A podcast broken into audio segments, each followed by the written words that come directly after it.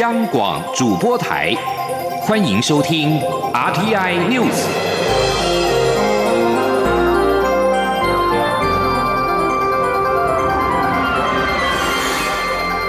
听众朋友您好，欢迎收听这节央广主播台提供给您的 RT News，我是张顺祥。首先把新闻焦点关注到是蔡英文总统接受日本产经新闻的专访。蔡总统接受专访的时候表示，期盼跟日本政府针对安全保障、骇客攻击等问题进行对话。报道说，这是蔡总统首度表明想跟日本直接对话，主要考虑到中国威胁日益的增高。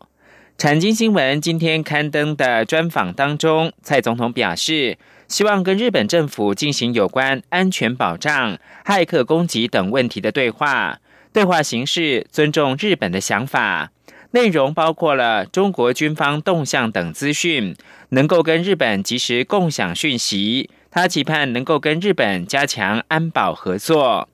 日本跟台湾之间没有邦交，有关安保对话目前仅限于民间跟学术的层级。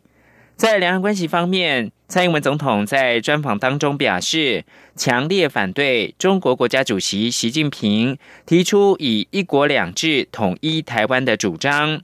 认为“一国两制”绝非解决两岸问题的处方。针对习近平元月二号的演说。蔡总统推测，可能是中国内部的压力，也可能是对台湾人民想法的误判。此外，蔡总统多次言及与世界共享普遍价值的台湾重要性，指出台湾位在中国进出太平洋的正门口，位处要冲。侨务委员会今天表示，美国加州的上诉法庭日前对旧金山中华总会馆违反章程、擅自移除中华民国国旗上诉案正式裁决维持原判。总会馆应该将中华民国国旗回复到移旗案前的状态，全案是判决确定。侨委会今天发布新闻稿表示。二月二十五号，美国加州上诉法庭对旧金山中华总会所违反章程、擅自移除中华民国国旗的上诉案正式裁决维持原判。美国旧金山肇庆总会所随后在三月一号召开了记者说明会，全案六年，历经高等法院的初判以及上诉法庭终结判决。由肇庆总会馆获得了胜诉。侨委会表示，感谢肇庆总会馆多年来为了维护中华民国青天白日满地红的国旗，在驻美中华总会馆内固有的历史地位而努力，并且肯定海外传统侨界对中华民国的支持。传统侨社虽然不是出自台湾，但爱护中华民国、支持台湾则无二致。国立屏东科技大学国际灌溉研究中心透过水稻益生菌强化系统，与高雄区农业改良场合作，利用水稻香米品种高雄一四七号，结合研究成果，开发出发芽玄米，营养素跟白米相比的话，最高可以高达十一倍。屏东科技大学最近也跟厂商签订了合作备忘录。未来将展开更多的产学合作，提升水稻业的多边产值。请听记者陈国维的采访报道。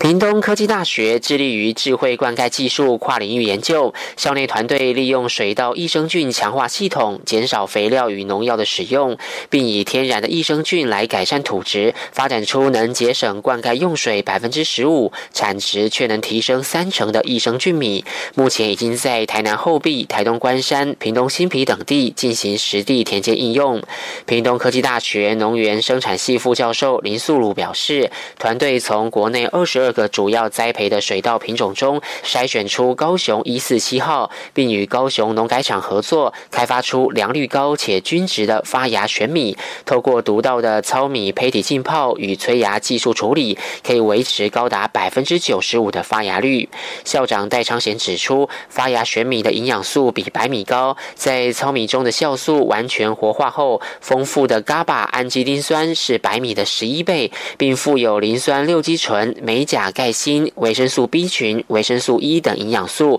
是现代人食疗养生的好选择。像我们王玉明老师的团队呢，他是实际应用在我们的田间，而且呢，实际上呢，已经看到了成果。那现在呢，又把产生出来的稻米呢，真正证明呢，它的品质很好，它的用水量很少，而且呢，它的产量还增加。戴昌贤说：“台湾过去以农养工，现在因发展以工辅农的时代趋势，让农工共业进入智慧化栽培的时代。平科大希望未来能将水稻益生菌强化系统推广到全台湾。日前也和达邦蛋白公司合作，开始将水稻益生菌强化系统的益生菌量产化，以提升水稻业多边产值，同时建立从生产到加工的完整生产链，进而活络地方创生。”中央广播电台记者陈国伟台北采访报道：卫生福利部从二零一三年开始提供经费设立国家眼库，由台大医院承接，五年来成效卓著，让过往大幅仰赖国外眼库角膜进口，改以国内捐赠移植为主。台大医院的胡方荣教授团队更改写菌血症不得捐赠角膜的国际思维，而研究成果也登上了眼科的国际顶尖期刊。也因为摘取跟保存角膜品质大幅提高，卫福部已经将移植国家眼库角膜纳入到全民健保，造福更多的患者。请听记者江昭伦的采访报道。台湾过去由于器官与角膜捐赠风气不佳，过往将近有百分之六十的移植角膜依赖国外眼库进口，且因为长途运输、震动与温度变化，容易导致角膜内皮细胞数目减少，影响角膜移植手术成效。受赠患者也必须支付国外眼库处理角膜的费用，约新台币五万到十几万元，影响病人重见光明的机会。有鉴于此，卫福部二零一三年提供经费设立台湾国家眼库，由台大医院承接。在眼科教授胡方荣研究团队带领下，建立多项标准作业流程，严格控管角膜品质，更采取多项策略提升角膜捐赠数量。其中最重要的两项成就，包括角膜摘取方式由传统的整个眼球摘取，进展到可仅摘取眼角膜，并为捐赠者防止异眼片。另一项重大成就，就是在摘取角骨膜瓣后，立即执行微生物培养，确保角膜品质，提升菌血症捐赠使用率。改写菌血症患者不得捐赠角膜的国际思维，胡方荣教授说：“只要你在消毒好、环境好、有做微生物的把关，菌血症的病人的角膜，不论是它的内皮细胞密度、它的污染率、它的使用率跟它的手术成功率，都跟非菌血症是一样的。所以，我们这个是目前全世界第一个有用严谨的比较性的一个研究来证实进血症在。”把关的情况之下，它的品质跟安全性是可以不用有疑虑的。那这样也不再辜负这些菌血症捐赠者的大爱。由于台湾国家眼库计划成效卓越，国人捐赠角膜的数量逐年成长，由二零一三年的两百二十例成长到二零一八年的五百三十七例。目前台湾角膜移植也从原本仰赖国外眼库进口，转变成为目前有将近八成移植角膜来自台湾国家眼库。卫福部也已经将国内眼库角膜移植纳入健保给付，并将原本规定眼角膜移植以六十五岁以下优先的规定删除，造福更多民众。卫福部医事司司长石崇良表示，台湾国家眼库控管角膜品质大幅提升，希望这样的成果可以让更多民众了解，提升国人角膜捐赠意愿，加惠更多病友。中国电台记者张超伦台北采访报道。同样是医疗新闻，是台湾的健保。美国学生博凯文日前在脸书上分享自己在台湾就医的经验，对台湾低廉而且品质良好的健保赞不绝口。华盛顿邮报也报道他的脸书内容，介绍台湾快速、低廉而且服务良好的健保体系。现年二十五岁，正在台湾求学的博凯文，日前在个人的脸书详述因为身体不适在台湾看病的经验。这篇脸书引发了热烈的回响，连《华盛顿邮报》也注意到，特别撰文报道。博凯文在脸书当中说，他半夜突然感到身体不适，美台两地都没有健保，担心看病的费用，不敢就医。不过，因为情况越来越糟，在台湾室友的协助之下，到台大医院挂急诊。博凯文说，他一到医院马上就能够挂号，操流利英文的医护人员为他吊点滴、验血、做超音波检查。医师诊断他得了是病毒性的肠胃炎。在吊完点滴并且拿了药之后，他就离开医院返回宿舍休息。最让他感到难以置信的是，拿到账单的那一刻，因为急诊的费用只有八十美元。如果他有健保，费用还会更低。若是在美国没有健保，大概得花上数千美元。博凯文的脸书已经获得了二十万人的转载。华盛顿邮报表示，台湾有单一的支付卫生体系，由政府控制医疗健保支出，尽管多数服务提供者跟医院都是私人的。在台湾国内生产总值 GDP 只有大概百分之六点一用在医疗健保，在美国则高达百分之十七，几乎是其他已开发国家平均值百分之八点八的二倍。继续把新闻焦点关注到是加拿大正式下令展开引渡孟晚舟到美国的听审程序。加拿大政府一号一如预期般的宣布，允许美国要求引渡中国华为技术公司的财务长孟晚舟案进入到听证程序，但招致中国愤怒的回应。孟晚舟是华为创办人任正非的女儿，她在去年十二月在温哥华遭到拘留，目前软禁在加拿大。今年一月底，美国司法部起诉孟晚舟与华为。指控他们违反了美国对伊朗的制裁。孟晚舟将在台北时间七号凌晨两点在温哥华出庭，届时将会决定引渡庭的日期。加拿大政府在声明当中说，加拿大司法部正式展开孟晚舟案的引渡程序。中国则谴责这项决定，再度要求释放孟晚舟，称这是强烈政治动机下的产物。中国驻渥太华大使馆发布声明说，中方对这项决定感到十分不满。不过，要将孟晚舟引渡到美国，可能需要耗时数年，因为加拿大的司法体系缓慢低效，允许对许多决定提出上诉。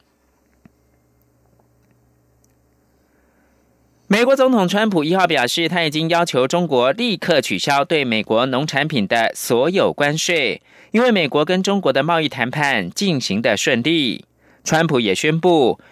延后原定三月一号开始对中国商品关税从原本的百分之十提高到百分之二十五的计划。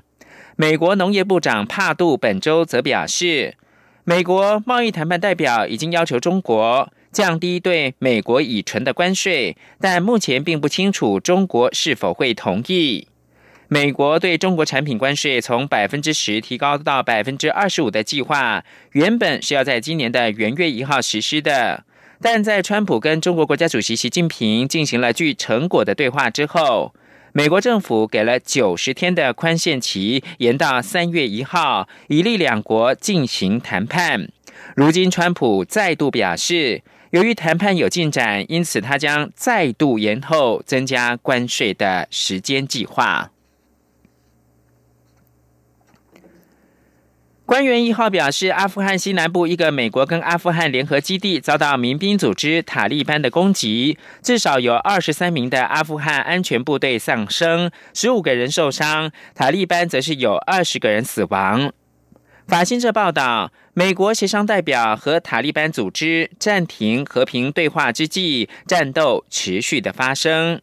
阿富汗国防部发言人贾佛尔表示，战斗已经结束。二十三名安全部队丧生，十五个人受伤，攻击者有二十人死亡。